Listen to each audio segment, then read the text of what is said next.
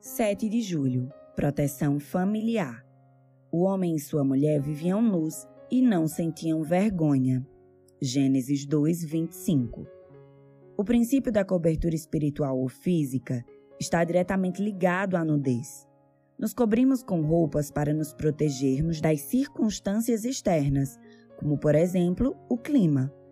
Toda nudez, como a conhecemos, aponta para uma falta de proteção.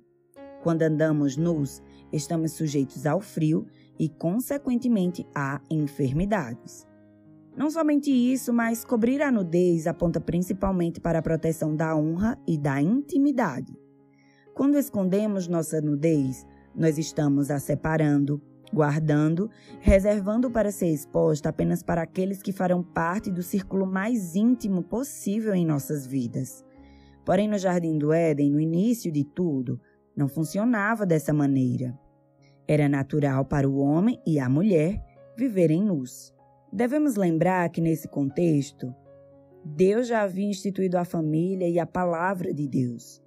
Nos diz que, como casal, eles não tinham do que se envergonhar andando nus.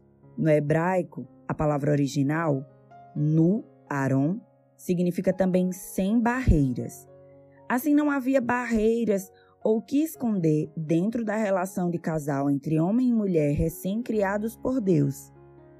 Ainda nesse contexto, em Gênesis 3:1, a Bíblia diz que a serpente era o mais astuto, em hebraico, Aram, entre os animais selvagens. Aqui há um jogo de palavras entre nu, Aron, e astuto, Aram. O que Deus está querendo nos ensinar é que há um contraste entre a inocência, a pureza, a nudez de Adão e Eva e a astúcia do diabo, serpente. O que o pecado fez foi roubar essa pureza de dentro dos casamentos e construiu barreiras, fazendo com que a vergonha governasse nossos relacionamentos familiares.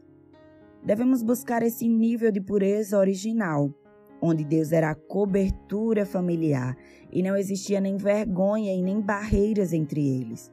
Em Jesus, nossas famílias foram libertas das acusações e chamadas a viver de forma livre e protegidas. Devemos buscar esse nível de pureza original, onde Deus era a cobertura familiar e não existia nem vergonha e nem barreira entre eles. Pastor Vinícius Carvalho